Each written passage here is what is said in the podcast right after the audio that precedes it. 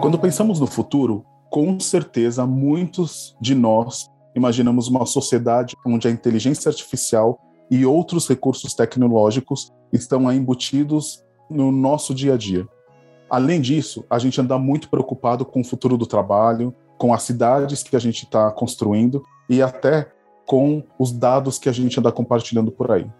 Hoje, a ideia é a gente bater um papo sobre um breve exercício sobre futuro.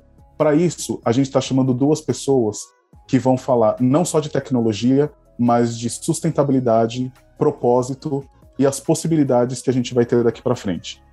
Eu sou Kleber Pinto e esse é o Sem Receita Pronta, o podcast da midiaria.com. Você está ouvindo o podcast da Midiaria.com sem receita pronta. Comunicação, marketing e inovação sem fórmula.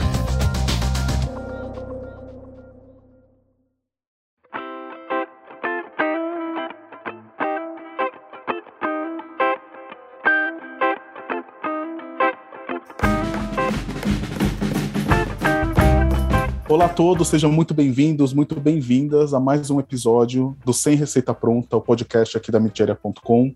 Hoje a gente vai discutir sobre futuro com dois profissionais que aparentemente têm formações bastante distintas, um muito focado em tecnologia e cibersegurança e o outro focado em propósito e sustentabilidade. E a nossa provocação para esses dois convidados é juntar esses dois temas.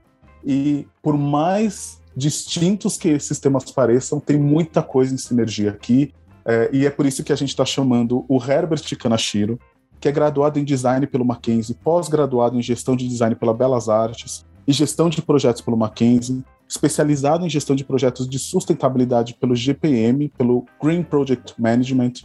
O Herbert tem ampla experiência em sustentabilidade, branding, gestão de design com vários projetos pelo Mackenzie, pela Clabin, pelo Itaú Unibanco, pela Che, pela Pernambucanas. Ufa! Além disso, hoje ele atua como head de propósito na Ondei Alves Solutions, uma empresa que é responsável pelas estratégias de propósito dos seus clientes. E ele tem o objetivo aí de gerar inspiração, criação de valor e diferencial competitivo para as marcas para quais ele faz consultoria. Herbert, muito bem-vindo ao Sem Receita Pronta. Muito obrigado pelo aceite no convite.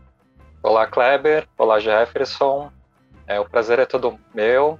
Fico feliz em poder contribuir um pouquinho com o que eu acredito, o que eu penso da vida. Legal, Herbert. E olha, tem bastante coisa para você contribuir aqui. Pelo, pelo que eu já conheço o Herbert, né? A gente já, já trabalhamos em alguns projetos e e o Herbert tem bastante para falar para a gente, explicar até algumas siglas que andam sendo popularizadas, aí a gente não entende muito. E, e falando dessa coisa de entendimento, daí a gente convidou o Jefferson Profeta, que é um cara que é especialista em segurança cibernética. O Jefferson ajuda empresas a articular e criar arquiteturas de segurança fortes, combinando inteligência artificial, técnicas avançadas de detecção, investigação e correção de vírus e outros malwares aí que assombram a gente no ambiente cibernético. Bom, o Jefferson já passou pela McAfee, ele atuou como consultor de segurança, gerente de projeto, gerente regional, diretor de serviços, ou seja, o cara foi crescendo aí. E hoje, ele, desde 2018, o Jefferson é Country Manager da CrowdStrike. Além disso tudo, o cara ainda ele faz artes marciais, ele fala de comportamento, ele tem um repertório que dá para ajudar a gente a entender o que é esse futuro imprevisível, né, Jefferson? Bem-vindo aí ao Sem Receita Pronta. Obrigado, Kleber. Prazer, Herbert. Prazer estar aqui com vocês. Obrigado pela, pelo convite. Estou muito feliz de poder compartilhar hoje aqui. É, acho que tem, tem, a gente vai aprender muito todo mundo junto aqui. Legal. Eu vou começar até com você, então, Jefferson. A gente está nessa discussão, a gente brincando né, de futuro, até na abertura aqui do podcast eu, eu falei que a gente imagina essa coisa da inteligência artificial, né, da gente ter internet das coisas e toda é, essa coisa da hiperconexão que a gente tem hoje.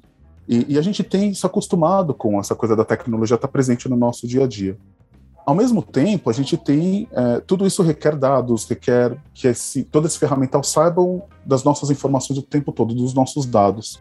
A primeira pergunta que eu queria que você nos esclarecesse é: diante de todo esse contexto tecnológico, de todo, de todo ferramental, de todas as possibilidades que a gente tem com tecnologia, Diante do que a gente está vendo, a gente pode se considerar seguro para um futuro?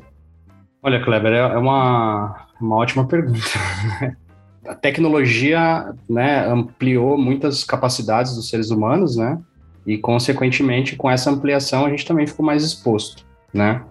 Então, eu não sei se vocês que está escutando a gente aqui também tem essa impressão. Você entra numa rede social, você né, se cadastra num serviço digital, parece que cada um quer morder mais um pedacinho, né? Mais alguma informação. Não é mais só a data né, de nascimento, CPF, RG, o endereço, que é a localização também. Por trás disso tem uma telemetria de dados atrás de coletar qual que é o teu comportamento digital, né? Então, é, eu acho que é uma linha muito tênue. É, a tecnologia caminha né, a passos largos, é, até acho que surpreendendo um pouco da lei de Moore aí, que, né, que fala sobre, falava sobre os transistores no passado, né?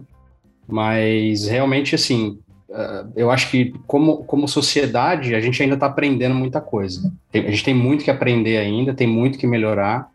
Muitos negócios ainda não entenderam bem ainda essa capacidade é, tecnológica que, que, que, esses negócios têm, o que, que ele pode fazer com esse dado que ele está coletando hoje, né? A gente, o Brasil começou agora, a partir do ano passado, com regulamentações sobre coleta de dados, sobre privacidade de dados, né? Então, a gente ainda tem um futuro um pouco incerto, uh, e aí, obviamente, como, como todo mundo se digitalizou, o crime também se digitalizou, que é o que a gente chama de crime cibernético, né?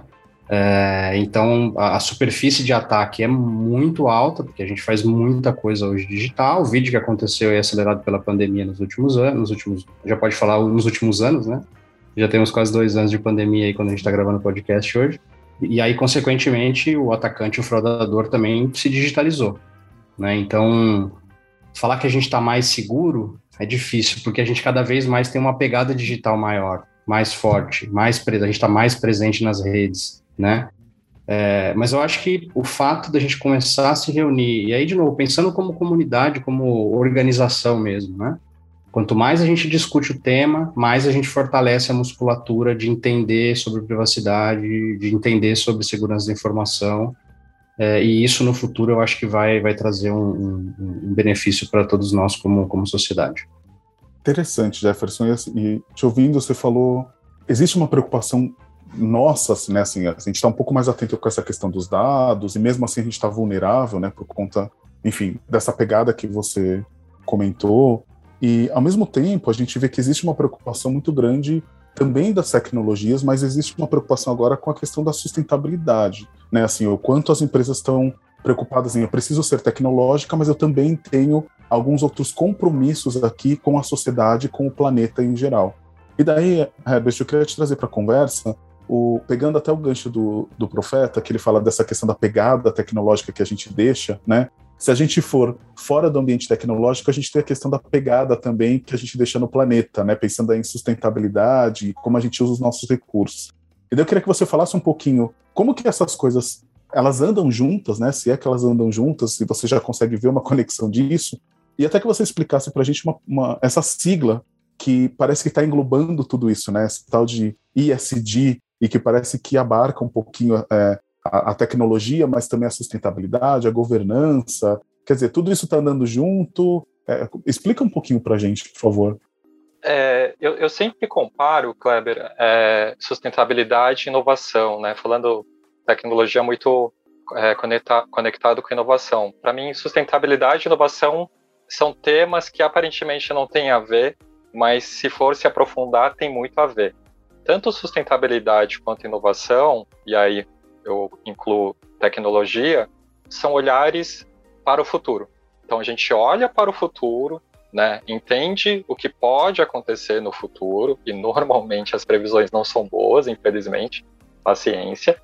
E aí o que, que a gente tem que fazer no presente? O que, é, quais ações, o que, que a gente deve fazer ou para mitigar ou para neutralizar a, ações negativas para o futuro.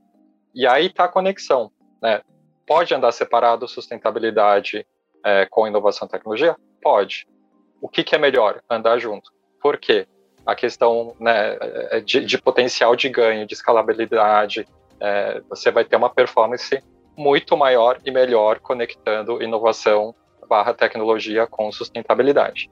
E aí outro ponto que você comentou, né, o, a sigla que, que deu um boom ano passado com a pandemia, ESG, né, que é, em português é a parte de meio ambiente, social e governança, é conectado com sustentabilidade. Apesar de não ser a mesma coisa, eles são, ah, são dois temas que andam de mãos dadas inseparáveis, né? Sustentabilidade, eu preciso só contextualizar num, num, num sentido mais amplo. Pensa assim, todas as nossas ações que a gente faz, seja como indivíduos, seja como profissionais, sejam empresas, sejam governos, a gente tem que pensar quais os impactos dessas ações. E aí, basicamente, a gente olha três aspectos. Qual é o impacto social, qual é o impacto ambiental e qual é o impacto econômico. E aí, quando você faz a análise dos três aspectos, tem a sustentabilidade. E aí veio o bom do SG, principalmente no ano passado, é que é olhar sustentabilidade, mas na ótica do investidor. E aí são uh, indicadores, métricas nos três aspectos, né, principalmente de social, econômico e ambiental, mas, é, desculpa, no social, ambiental e governança, mas também não pode esquecer é, o econômico, e aí, com base nesses indicadores, nessas informações, os investidores tomam a decisão de investir ou não em determinada é, empreendimento, startup, empresa. Então, só para diferenciar um pouquinho também, as pessoas confundem sustentabilidade com ESG. Legal.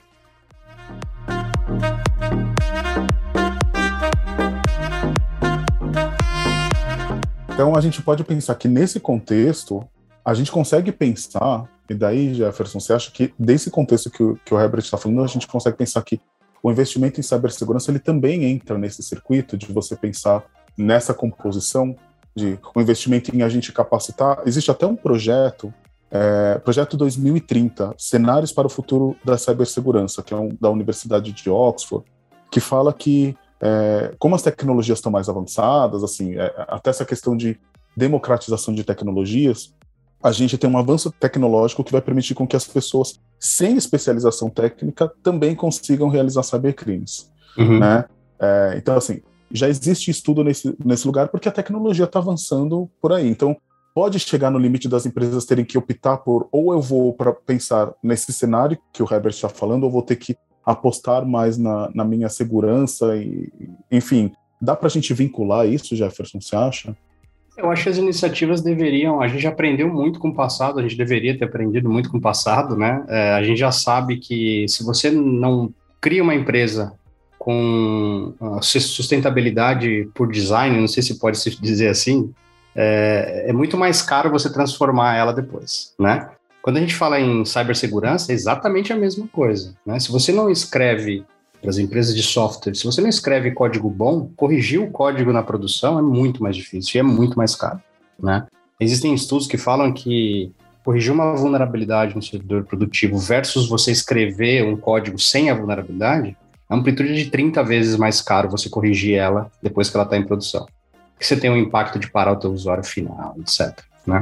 Tem uma série de desdobramentos. Eu duvido que com a sustentabilidade não seja algo, algo, algo muito parecido, né? não, tem, não tem muita mágica. Né?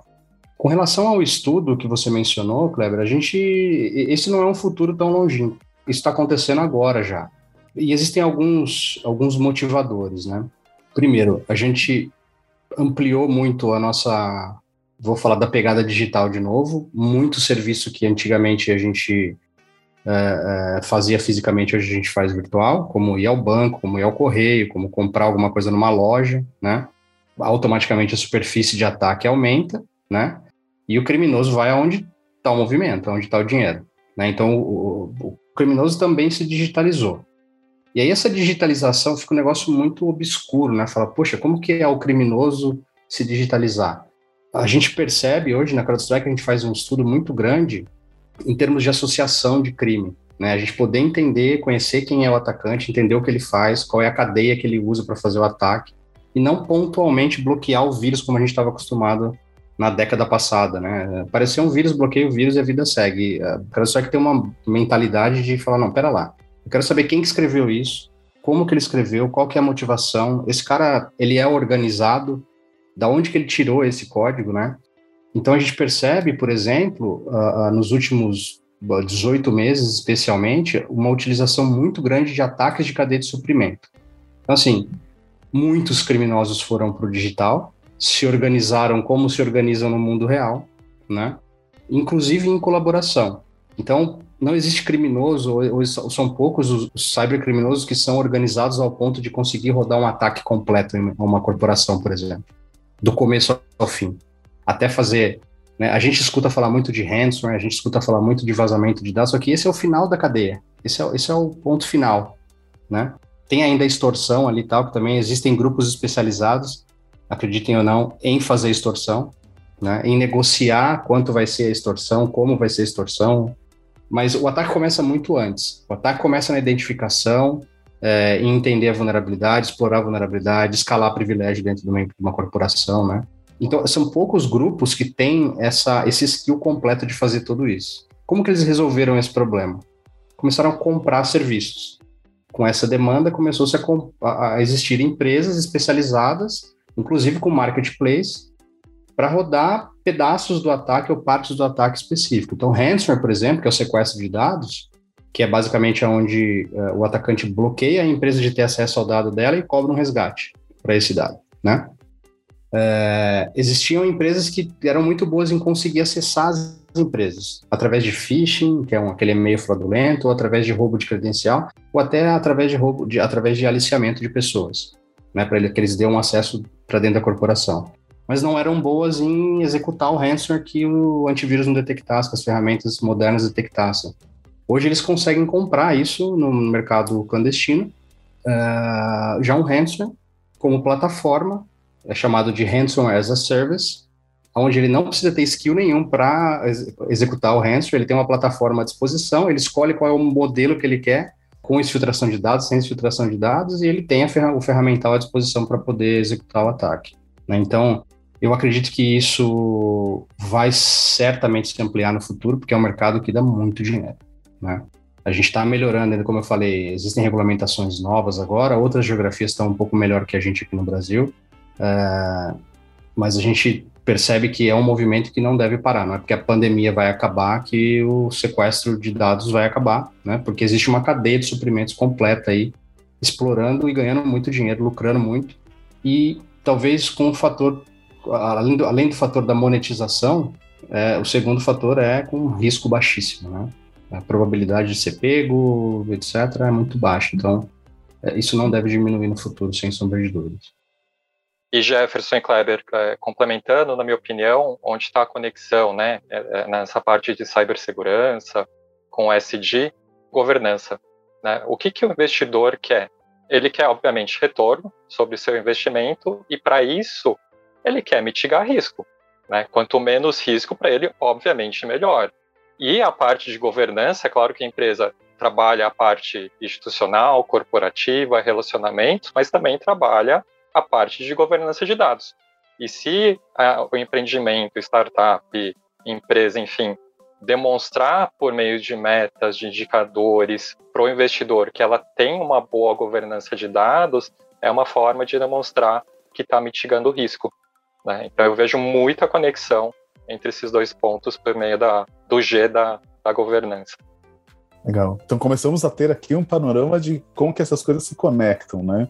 E Herbert, você acha que as empresas deveriam ter como um propósito aí também, pensando nesse cenário que o Jefferson está trazendo para a gente, até um dos propósitos de proteger os dados das pessoas, já que é a partir deles que elas oferecem melhores serviços, que elas repensam as suas ofertas para o mercado, talvez colocar isso na, é, quando a gente faz aquela matriz ali do, dos atributos, né, dos valores da empresa, do propósito dela, será que daqui para frente as empresas também não teriam que colocar isso nessa matriz?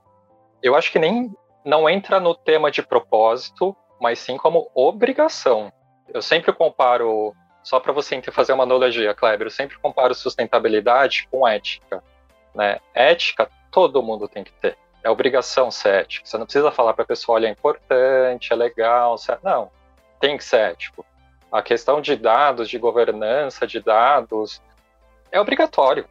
Simples assim. É, é uma responsabilidade da empresa perante todos os seus stakeholders, não apenas clientes. E você precisa sim demonstrar as suas práticas de como você trabalha a, a governança dos dados, né? Tem, como o Jefferson falou, tem a lei, a LGPD, uh, no Brasil, e as empresas estão sendo obrigadas a, a reverem todas as políticas, a toda a parte de tecnologia de sistema para demonstrar para os seus stakeholders e também para o governo, né, que, que, está fiscalizando, como que ela trabalha e protege os dados tanto internos quanto dos seus stakeholders. Então, para mim é obrigação.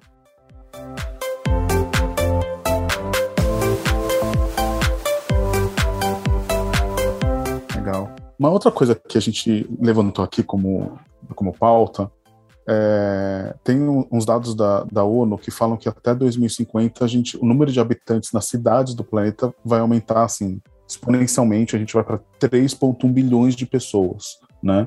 E a gente tem a tecnologia assim nesses últimos anos, como uma coisa até que o Jefferson falou, né? Nesses últimos anos a gente é, teve um, uma digitalização das coisas, assim a gente tudo foi muito acelerado.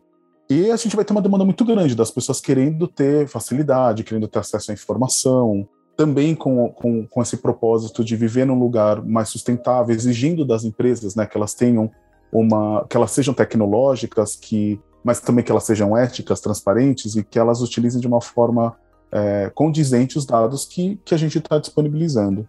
Como vocês enxergam isso assim daqui para frente? A gente tem o número da população crescendo, as tecnologias também. Quais as preocupações que a gente deveria ter daqui para frente como é, usuário final, né, como a gente diz, ou como pessoas físicas aí, e como empresas? É, eu acho que é clichê falar sobre educação, mas não tem outro caminho, né, cara? É assim, uh, não sei se o Herbert com, concorda sobre o tópico para sustentabilidade, mas o jeito de melhorar o cidadão para o futuro, para poder lidar com toda essa volumetria de dados e risco, exposição, etc., é educar o cara no começo. Né? Não adianta querer arrumar depois, que depois é difícil, né? A gente, é, a grande maioria das pessoas que estão ouvindo a gente aqui, teve um pedaço da vida semi-digital ou quase nada digital e agora essa explosão de digitalização de todo lado, né? As crianças que estão vindo agora, os nossos filhos, os nossos netos, é 100% digital. Assim, vão ter uma pegada digital, vão ter uma participação no digital muito maior do que a gente, com uma idade muito mais tenra do que a gente, né? Então não tem outro caminho do que educar no berço, educar desde o começo, né? Conversar, entender e forçar os governos para que criem, né, especialmente os legisladores, para que criem regulamentações. A gente sabe que, infelizmente, a regulamentação é necessária, que criem regulamentações em torno de proteção de dados, em torno de cibersegurança. Né? A gente vê, por exemplo, um movimento fortíssimo nos Estados Unidos, é, obrigando que tudo que está conectado, é, especialmente que seja infraestrutura crítica, tem que ter um padrão mínimo de governança de cibersegurança essas regulamentações são muito importantes para poder fazer com que a gente evolua como, como sociedade de forma geral, né? Mas eu não vejo outro caminho que não seja a educação. Eu concordo com o Jefferson, mas eu queria trazer assim dois olhares, né? Um de sustentabilidade, não conectando com tecnologia, sobre essa questão do aumento populacional. É realmente preocupante. Assim, tem diversos diversas questões a, a serem pensadas e resolvidas. Para mim, uma das principais é a alimentação. Como é que a gente vai alimentar essa galera toda? É, eu brinco que o futuro da humanidade é ser vegano, não faz sentido uh, o ser humano consumir carne é, animal, né, que demanda muito espaço, é, tem as questões do, das mudanças climáticas, né, devastação para pasto, enfim. Então, o futuro da humanidade é ser vegano. Eu falo que quando eu crescer eu quero ser vegano, eu sou um carnívoro em desconstrução, mas assim, é, é, faz parte do ser humano como animal, é um animal carnívoro. Então é muito difícil. É um tempo que a gente vai ter que passar para esse ser humano se tornar vegano. Mas é o futuro da humanidade. E aí, fazendo a, a conexão com é, o digital, tecnologia, a, os profissionais de sustentabilidade e a, o pessoal da agricultura sério o que, que eles falam? Você não precisa aumentar o espaço para você plantar, e sim, por meio da tecnologia, da inovação, ter uma melhor performance e, e velocidade é, para ter mais alimento para a população mundial. Hoje, né, a, estudos falam que não falta alimento para a população atual. O que falta são políticas públicas para distribuir de forma mais igualitária esse alimento. Mas com o aumento populacional, tem esse questionamento é, sobre a quantidade de, de alimentos. E aí só o outro olhar que o Jefferson comentou do, do digital, né, olhando para o futuro, é, sem dúvida o futuro é digital, mas a gente está no momento de transição. Concordo que essa nova geração que nasceu no digital está muito mais fácil, isso né, é inerente a eles, mas a pandemia mostrou que não é tão simples assim você tá totalmente digital. A gente teve diversos problemas, inclusive psicológicos, e não apenas adultos, mas principalmente crianças e adolescentes, da falta da socialização presencial, não só na escola, né, mas no social também. Então, a questão do digital, eu não tenho dúvida que é o futuro, mas essa parte de né, esse tempo que a gente vai do presencial para o digital, não sei quanto tempo, a gente precisa pensar muito bem como fazer essa transição. Eu acho que vai levar algumas gerações ainda para estar tá muito claro o impacto do digital é, para o ser humano, seja fisicamente, seja mentalmente também. E já que vocês tocaram nesse assunto, a gente tem ouvido bastante falar dessa questão de modelos híbridos de trabalho, né? Da questão do presencial, do remoto, daí a gente vem os nômades digitais, né? Mas assim, a gente tem várias é, questões que acabam trazendo barreiras, né? Assim, ah, quero ser um nômade digital, mas assim, eu não posso hoje. Tu fala assim, ah, estou mudando para Portugal e vou lá né, por mais que tenha uma cidade preparada para receber os nomes digitais, porque tem uma questão de até para entrar no país, né? Pra, enfim, a gente tem certas barreiras aí. Eu queria ouvir um pouquinho vocês nessa questão desses modelos híbridos, assim. Vocês acreditam que dentro da, da área de vocês é um modelo que a gente vai adotar mesmo? As empresas estão preparadas para isso? Ou, ou de que forma elas devem se preparar para isso? Para esse modelo desse futuro de um trabalho que é remoto, mas ao mesmo tempo a gente requer uma certa presencialidade, né? Porque algumas coisas não se resolvem por telas, né? Vai lá, Herbert, desarma essa bomba aí. É, para mim é muito claro. Híbrido, tanto online quanto presencial, e quem escolhe é o profissional, não a empresa. É claro que algumas atividades têm que ser presencial. Indústria, não tem o que pensar, o cara tem que estar tá lá produzindo, ok, né? Algumas atividades administrativas, não, mas a, o braçal não tem o que fazer. Tirando a questão da automação, que obviamente vai tirar o emprego de muita gente, como já está tirando e vai tirar muito mais. É a tecnologia. O que eu acho que, principalmente na parte de serviços, o híbrido veio para ficar. Tem gente que performa muito bem como office, é, o Jefferson é, é, é, da área de tecnologia, o pessoal de TI está mais do que acostumado, e não de agora, mas há muito tempo, como Office eles está perfeito, está super bem. Eu trabalhei muito tempo no presencial, me adaptei muito bem ao home office. E assim, eu, eu entendo que alguns, alguns momentos é importante presencial, tirando né, quando a gente estiver mais seguro em relação à pandemia, mas são ações pontuais, são reuniões, são eventos pontuais. No dia a dia, quem vai escolher é o profissional. O que as empresas têm que fazer, os donos das empresas, é das condições, seja home office, a questão de conexão, a questão do, dos equipamentos para o profissional performar e como vai ser a dinâmica do dia a dia, e não cobrar o ponto e sim o resultado, seja presencial, seja online, e também das condições presenciais. É, então, para mim, assim, quem escolhe é o profissional e as empresas têm que dar as condições para ele trabalhar, seja online, seja presencial e muitas vezes no híbrido também. 100%, eu também concordo, eu acho que e veja só, né, especialmente no, recorte tecnológico, né, é, existem centenas de estudos que falam sobre os, os cargos do futuro, né, as posições do, do, do futuro, né, a grande maioria não existe ainda. Coisas que a gente vai trabalhar daqui a 10 anos ainda não existe, ainda não foi inventado. Então, eu acho que, sem sombra de dúvida, muitos, muitos desses profissionais vão também optar por trabalhar remoto, por todo o benefício de trabalhar remoto. Concordo com o Herbert, é, em que as empresas têm que melhorar um pouco só. Né? A gente teve a desculpa da pandemia aí, que todo mundo foi jogado para casa do dia para a noite, né? e muita empresa teve que se descobrir como que eu vou fazer para cuidar do funcionário quando ele está na casa dele. Né? Só que teve um reflexo também de muita gente, especialmente da área de tecnologia, que falou: Meu, não quero voltar mais, cara. tô bem aqui, tô, tá legal, não quero mais voltar, né? Eventualmente para uma reunião, eventualmente para um cliente, mas eu quero passar, quero ter essa liberdade, né? A gente na CrowdStrike usa é, o conceito de trabalho de qualquer lugar, não é trabalho de casa. Trabalho de qualquer lugar, que né, com essa mentalidade de falar, olha, você vai trabalhando onde você quiser, né? É, e a empresa realmente deu, deu as condições.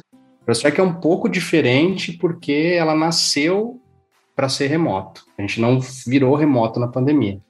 Mas aí está um, um, exemplo de que se as empresas pensarem se articular né, legalmente com recursos humanos, tem a questão, a questão psicológica que o Herbert comentou antes aí, é, Fala-se muito de burnout hoje, especialmente no pessoal de, de tecnologia, né? Porque essa transição de você sai da cama, pega o computador, trabalha até 10 horas da noite, não toma banho, vai. Isso o programador adora, né, cara? O cara que é desenvolvedor é o sonho da vida do cara, né? levantar, programar, voltar a dormir. Não precisa tomar banho, não tem que interagir com ninguém, recebe pizza por debaixo da porta e tá escrevendo código, né? Esse é o ápice de um desenvolvedor, né?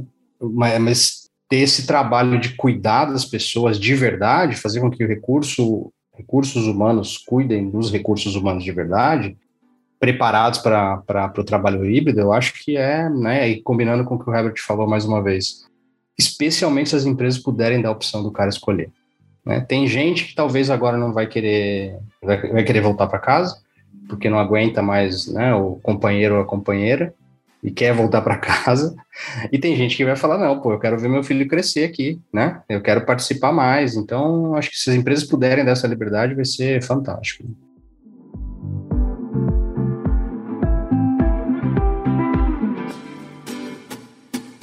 Muito bom, muito bom.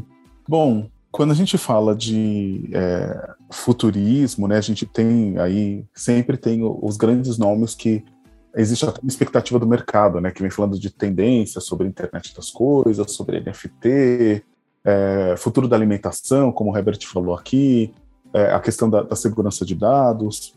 É, a gente tem muita coisa que a gente que a gente ouve e que a gente vê sendo acontecendo, né, até antes do, do previsto e algumas coisas que, né, é, há uns 20 anos atrás tinha um futurista que falava que a gente já está vestindo roupa de papel hoje, né? Assim, não chegamos lá ainda, né? Mas assim, a gente tá, já está revendo os materiais com que a gente constrói as nossas roupas. É, a questão da criptomoeda, né? Que é uma coisa que assim é real já. Isso, é, isso já está entre nós, é uma coisa que muita gente desdenhou e a gente vê o quanto isso já está é, acontecendo de fato no mercado financeiro, o quanto isso já é uma realidade. Eu queria que vocês fizessem aqui é, qual é a tendência de futuro que vocês apostam independentemente do que os futuristas aí falam, o que, que vocês, tipo, o Jefferson, o que, que o Jefferson aposta? Assim, ó, isso é uma coisa que eu aposto, independentemente do que falam, mas é a minha visão de mundo, assim, por toda a minha vivência. Olha, falando do meu segmento, né, é tecnologia barras segurança da informação, eu acho que inteligência artificial é um, é um negócio que ninguém para mais, né? Porque muitas vezes a gente fala sobre inteligência artificial e imagina um robô com consciência. Não, calma, não estamos lá ainda.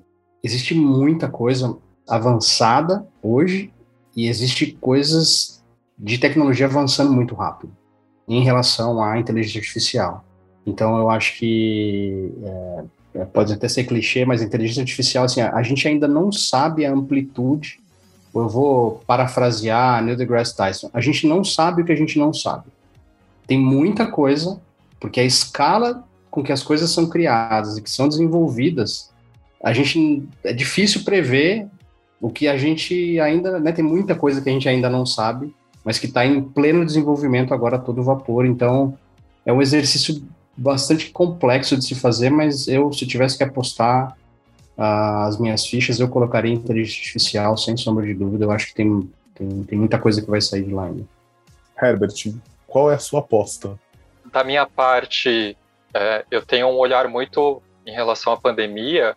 Ela potencializou ainda mais o tema da sustentabilidade e principalmente por meio da sigla ESG. É, assim, foi impressionante o quanto esse tema ganhou de relevância na pandemia. O que eu acho disso tudo, e tomando muito cuidado, é para não ser uma sigla modinha, que as pessoas, pô, que coisa legal, vamos fazer, e faz por fazer, ou faz por marketing, ou faz mal feito, só para aparentemente estar tá bem na, na sua comunicação. Tem que tomar muito cuidado. E aí eu tenho um olhar ah, para as pessoas. A pandemia trouxe, talvez pela primeira vez para nossa geração, a ideia de finitude, de acabar com a vida humana no planeta. O planeta Terra vai continuar aí, né, os animais vão continuar de uma forma ou de outra. Agora, o ser humano, que é um, animal muito frágil, acho que foi a primeira vez, pelo menos para mim, mas para muita gente, pode acabar a vida humana no planeta. E com isso, as pessoas começaram primeiro a se questionar o que eu estou fazendo aqui e questionar as empresas também. E aí o que eu falo, pensando no mercado, os consumidores não querem mais saber o que as empresas oferecem de produtos e serviços. Isso ou eles já sabem, ou se eles querem saber, eles vão pelos canais tradicionais. O que eles querem saber, principalmente nesse momento tão difícil que o planeta está passando, é qual o propósito das empresas, qual o valor que elas oferecem para a sociedade, né? Não é produto e serviço. E também as pessoas estão perguntando, tá, mas qual que é o meu propósito? Será que eu quero trabalhar num lugar que não faz sentido nenhum para mim, que só tô lá para ganhar dinheiro, para pagar minhas contas? As pessoas estão se questionando sobre o propósito delas, que é justamente o direcionamento que eu estou fazendo. É, e cada vez mais eu vejo as pessoas se questionando sobre isso e muita gente está perdida, não sabe o que fazer. Né? Eu entendo a questão que tem que pagar as contas, a segurança de um trabalho, eu super entendo isso. Mas isso é, não satisfaz as pessoas plenamente. O que satisfaz as pessoas plenamente é quando elas, encontram o seu propósito de vida, o que não é fácil. Eu só fui encontrar o meu propósito há pouco tempo. É, mas quando você encontra seu propósito, as coisas fazem total sentido. E aí você simplesmente foca os seus esforços é, sejam pessoais, sejam profissionais, para o seu propósito de vida. É, eu estou alguns projetos bem legais, tanto uh, corporativos para empresas, mas pessoais também.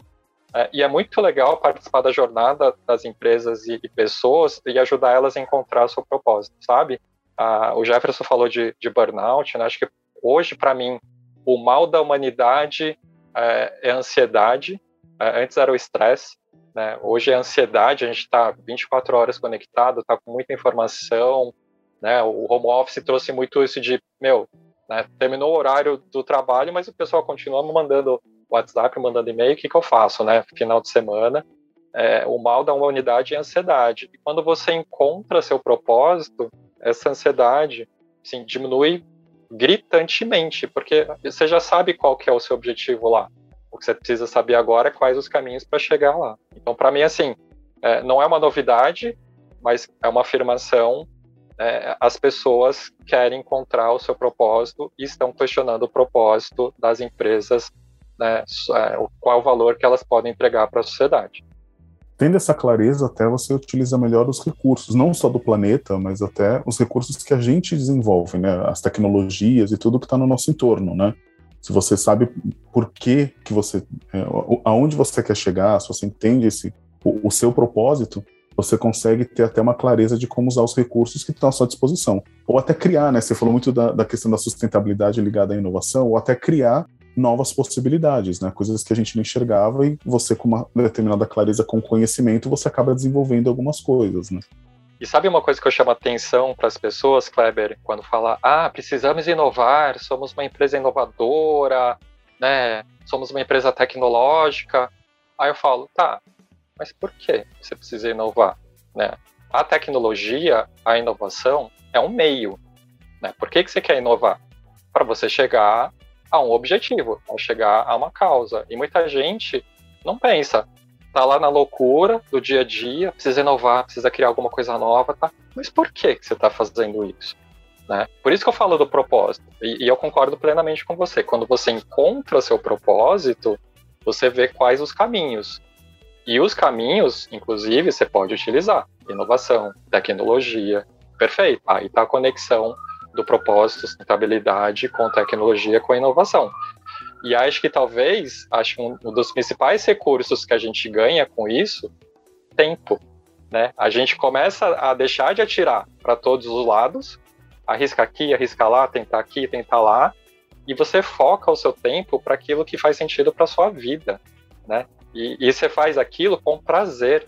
Você não acorda, a, é o que eu falo que propósito é, traduz como razão de ser. Qual que é o motivo que te faz acordar toda manhã, sabe? Não é aquele despertador chato que você quer quebrar mais cinco minutinhos, não. Pô, é o meu propósito. Então você nem percebe que está trabalhando. Você faz por prazer. Você trabalha, como qualquer trabalho normal. A diferença é satisfação. E aí você otimiza o seu tempo focado no seu propósito. Vou aproveitar, deixa aqui fazer uma provocação. Jefferson, qual que é o seu propósito, cara? Olha só, cara, é muito filosófico para mim num, num dia tarde, assim, é difícil sair. Não é fácil soltar, não, né, cara? É difícil. Realmente, parabéns pro Herbert conseguir encontrar o propósito de vida. Eu tô buscando ainda o, o Clever.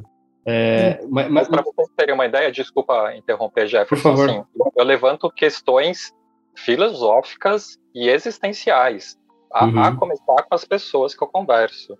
Assim, a, a questionamentos e até provocações mesmo, sabe? Da sua existência, a questão de filosofia, de ética. Então, é, é muito profundo, assim. Não, e eu falo que é, a jornada para de busca encontrar um propósito não tem um tempo definido. Você pode ser rápido, como você pode demorar uma vida. E tudo bem, não tem problema nenhum. O importante é você ter consciência dessa jornada e não ter ansiedade de descobrir de uma hora para outra.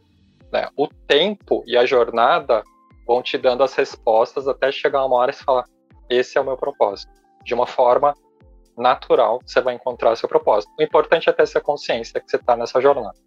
É, para mim, eu acho que ter essa, essa visão de entregar o mundo um pouco melhor do que você encontrou, acho que eu me encaixo bem nessa definição, assim, né? Não sei se esse é o propósito final, mas tentar melhorar, né, a todo tempo, aprender. O Kleber falou sobre arte marcial, isso é o que eu aprendo na arte marcial que eu faço. É, você vê, é muito engraçado, né? Eu sou praticante de jiu-jitsu e, e, e com o tempo você vai começando a entender, tem muita filosofia em arte marcial, né? E você vai começando a entender de que, na medida que eu comecei a, a graduar, eu falava, poxa, mas eu, eu acho que eu não mereço isso, porque eu, eu, eu, eu vejo as pessoas que têm, de repente, essa graduação, né? O jiu-jitsu usa graduação como de judô, né? Faixas e tal. E, de repente, você é graduado e fala, poxa, eu acho que eu não mereço isso daqui, né? Porque eu, eu tenho um cara que tem essa mesma graduação e eu não sou tão bom como ele, né? E aí você toma uma filosofada na cara, de repente, assim, de falar, mas espera lá, tua faixa não é contra a outra, tua faixa é contra você mesmo. A tua graduação não é contra ninguém. A, tua, a comparação da tua graduação é contra você mesmo. É o quanto você melhorou contra você mesmo, não contra ninguém, né? Então acho que na, a gente consegue levar isso um pouco no final para a vida, né? E só complementando também o que o, Weber estava comentando sobre o tema de inovação, em segurança da informação, se fala muito em inovação. Há muito tempo a gente né, tem os disruptores do mercado, quem vai ser a empresa que vai causar a maior disrupção, a equipe que vai causar, trazer a maior disrupção né, em termos de cibersegurança. E muitas vezes a gente esquece, muitas empresas são assim, infelizmente, esquecem de fazer o arroz com feijão. Deixam o básico de lado, né? É, e aí também levando um pouco para o lado mais filosófico, né? O que, que adianta você inovar se o básico seu não está bem feito? Como que você sustenta um prédio né, de 30 andares sem uma boa fundação, uma boa fundamentação, né? Então, a gente vive muito realmente, e eu acho que isso também traz à luz o tema aí de ansiedade, né? A gente vive muito no hype de que eu preciso fazer um negócio diferente, eu preciso falar alguma coisa que ninguém falou. Mas às vezes a gente está esquecendo de fazer o básico é, e muitas vezes o básico era o suficiente, né? Na grande maioria dos ataques, por exemplo, trazendo de novo para o mundo de, de universo de cibersegurança, os ataques mais devastadores que a gente viu, na grande maioria das vezes o básico não foi feito, porque se ele tivesse sido feito, a, a devastação não teria sido tão grande. Né? Então a gente realmente está correndo atrás de sempre inovar, fazer, trazer informação nova, né? Mas às vezes a gente está esquecendo dessa base, como por exemplo os profissionais na pandemia de cuidar de si próprio. O que, que adianta, né? Como que você escreve código de máquina se a máquina que está escrevendo o código não está boa? Boa. Então, acho que trazer de volta, né, diminuir um pouco essa ansiedade, realmente acho que pode ajudar a gente a melhorar aí no futuro. Ou seja, o futuro é tecnológico, mas o futuro é muito humano, né? Também. É, é olhar para não só para essa máquina, né, que, que, é, que é o corpo humano, para nossa saúde física, mental, é, mas prestar atenção no nosso comportamento, né, na, nos nossos quereres, né, e, e para a gente até poder utilizar tudo, todos esses recursos, tudo que está no entorno, né, e construir um futuro desejável, né, utilizando a linguagem dos futuristas, é, e, e desenhar um futuro desejável para a gente.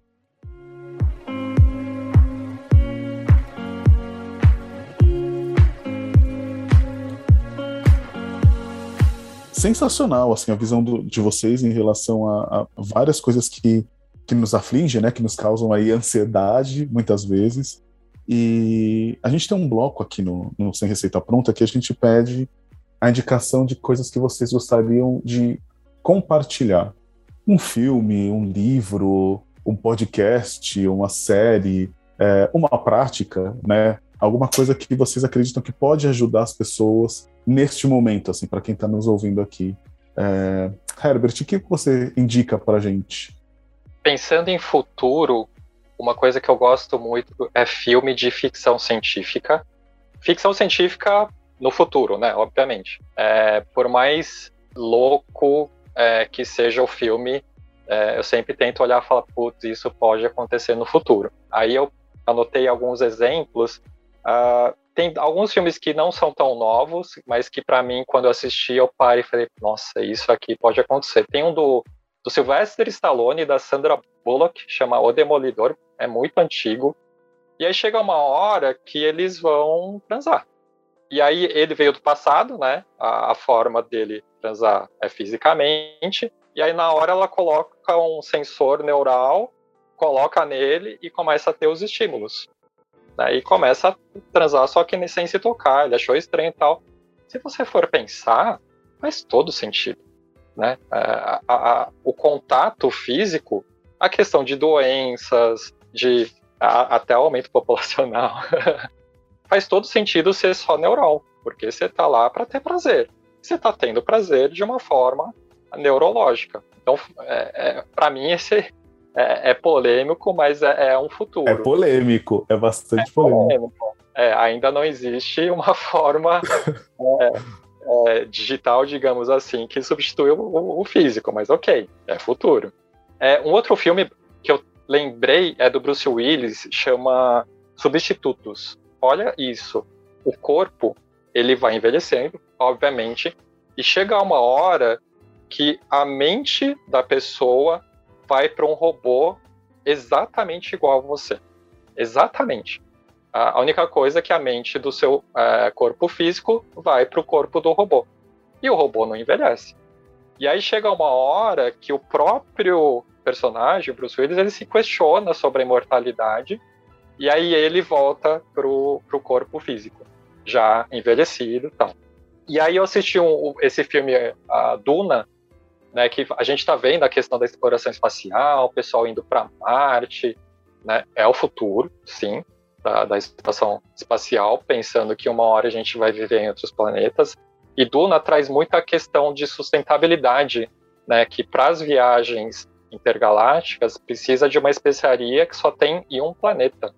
E aí você tem toda uma questão de poder, de posse, de guerra que a gente passa aqui no, no, no país e no mundo. Inclusive, a gente pode pegar, por exemplo, o petróleo, e vai acontecer isso é, em outros planetas também. E aí, só para citar uh, um ponto importante também, uma dica, eu sempre falo assim: para a gente olhar para o futuro, é importante a gente entender da onde a gente veio e aonde a gente está. Né? Isso para sustentabilidade eu faço muito. E aí tem um livro que é, é um best-seller que chama Homo Sapiens, é uma breve história da humanidade. É muito legal, eu estou no meio desse livro, é fantástico, falando da origem da humanidade. Faz o que a gente está passando hoje faz muito sentido, né, como o autor mostra. E eu quero terminar esse livro para ler o próximo, que é o Homo Deus.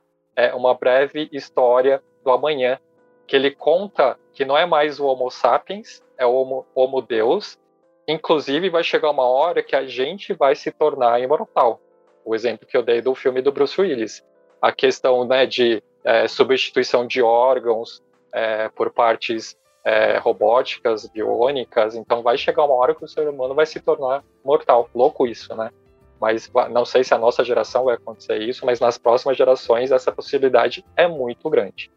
Nossa, já recheou um final de semana aqui de, de filmes para assistir. Eu já fiquei aqui. Só eu vou adicionar um nessa sua lista. Você falou do substituto.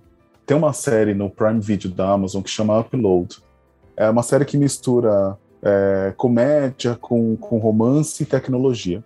É, brevemente, assim, a história é como que, como que você pode se preparar para quando você morrer, todas as suas memórias irem para um. Você faz o upload das suas memórias no ambiente virtual e você continua daí, é, um avatar que seria você construído no ambiente e que as pessoas que continuam vivas conseguem conviver com esse seu avatar.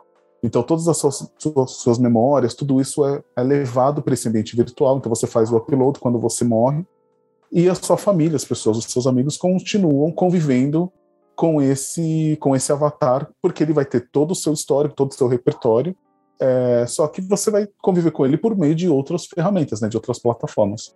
A série é muito legal, tem a primeira temporada, acho que são 10 episódios, tem a segunda temporada agora prometida para o 2022, eles iam gravar em 21, não deu por conta da pandemia, mas é, é, do mesmo autor do Greg Daniels, é do mesmo autor do The Office. Então, assim, o humor é bem parecido, é muito bom. Recomendo. Jefferson, o que, que você tem para compartilhar com a gente? Vamos lá. É, eu acho que quem quer saber sobre futurologia, assista Black Mirror. Tem muita coisa ali que tá correta, hein? Uh, né? Então, Black Mirror, Black Mirror acertou demais pro meu gosto. Mas, ó, eu, eu queria compartilhar três documentários. É, dois eu tenho certeza que estão no Netflix, é, de fácil uh, degustação aí, mesmo quem não é da área. Um é o Privacidade Hackeada, que fala sobre o escândalo da Cambridge Analytics. Para quem não se lembra, é aquela empresa que coletava dados para o Facebook, né, e que acabou alterando o rumo da eleição presidencial nos Estados Unidos em 2016. É um documentário super legal. Uh, tem também o Dilema das Redes, esse é um pouco mais profundo, mas também é super legal, que fala sobre como as redes sociais estão reprogramando os seres humanos.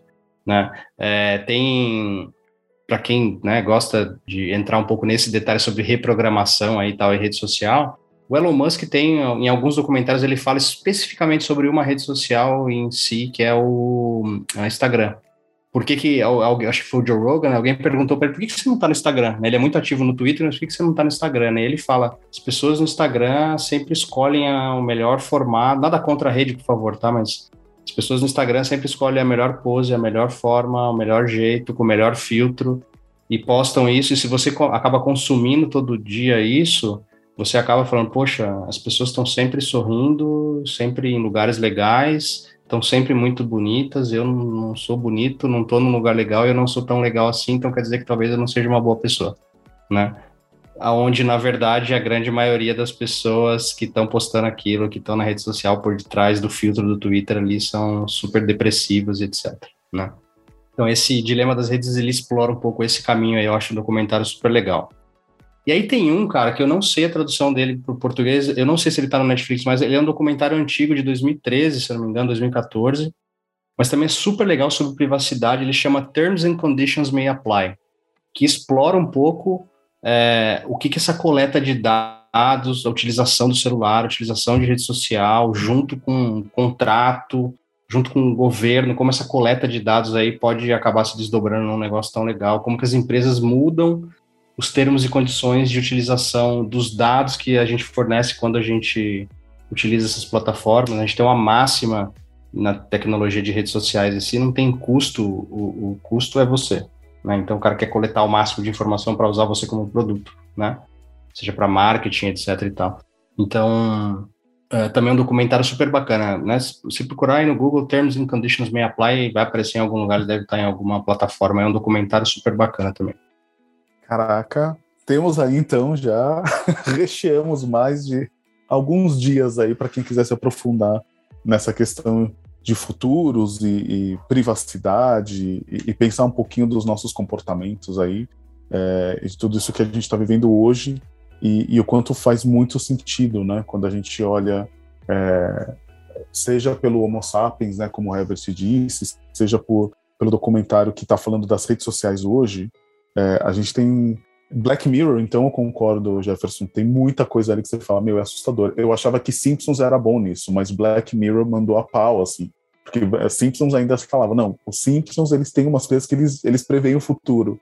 E a gente vê que Black Mirror conseguiu superar, né, os Simpsons nesse, nesse quesito.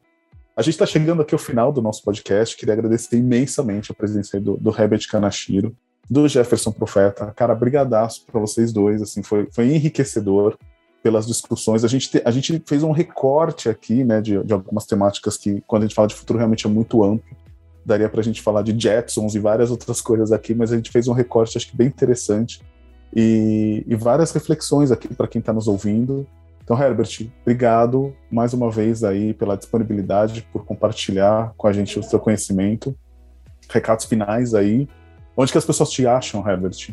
Quem quiser encontrar seu propósito, Herbert, onde te acha? Bom, nas redes sociais, LinkedIn, Herbert Kanashiro, Instagram também, Herbert Kanashiro. É, é só gratidão, Kleber, e um prazer novamente conversar com você, conhecer o Jefferson.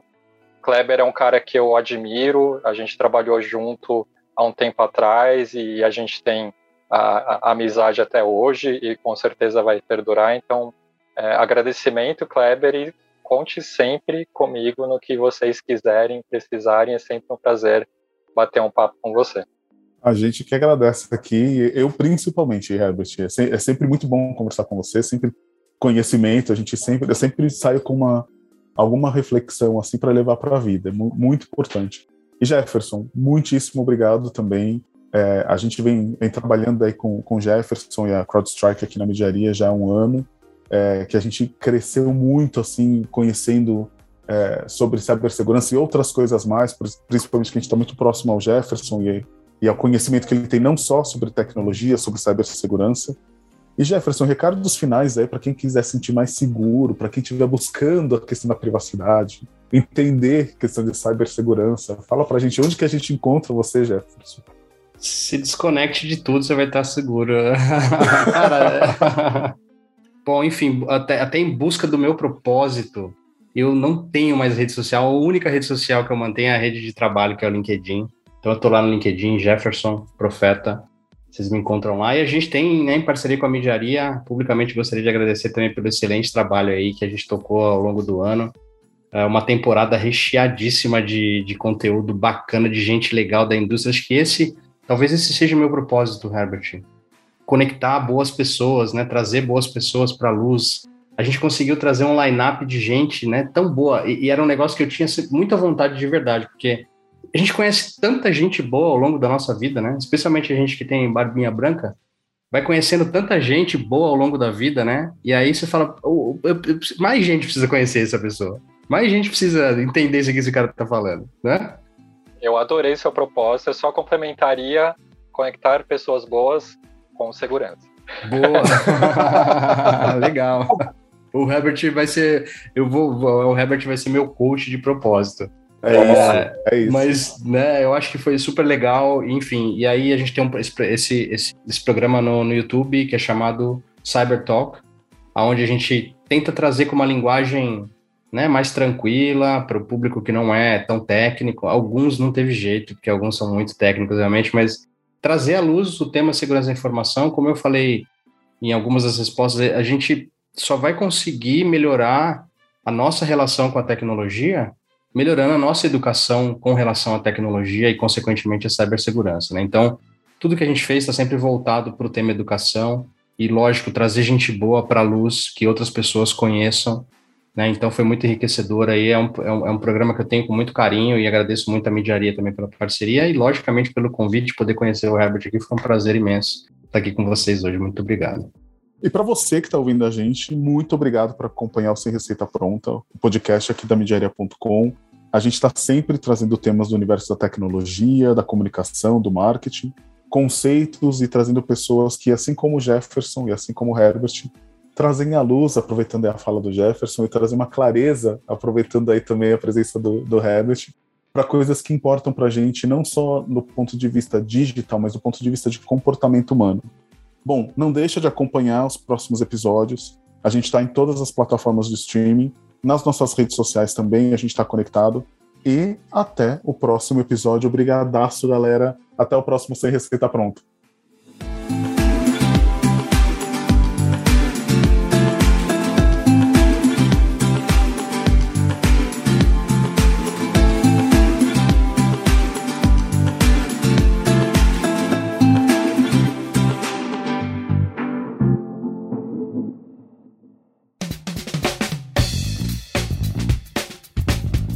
Gostou desse podcast? Então acompanhe o Sem Receita Pronta, uma produção da midiaria.com. Qualquer sugestão ou pergunta, escreva para podcast@midiaria.com.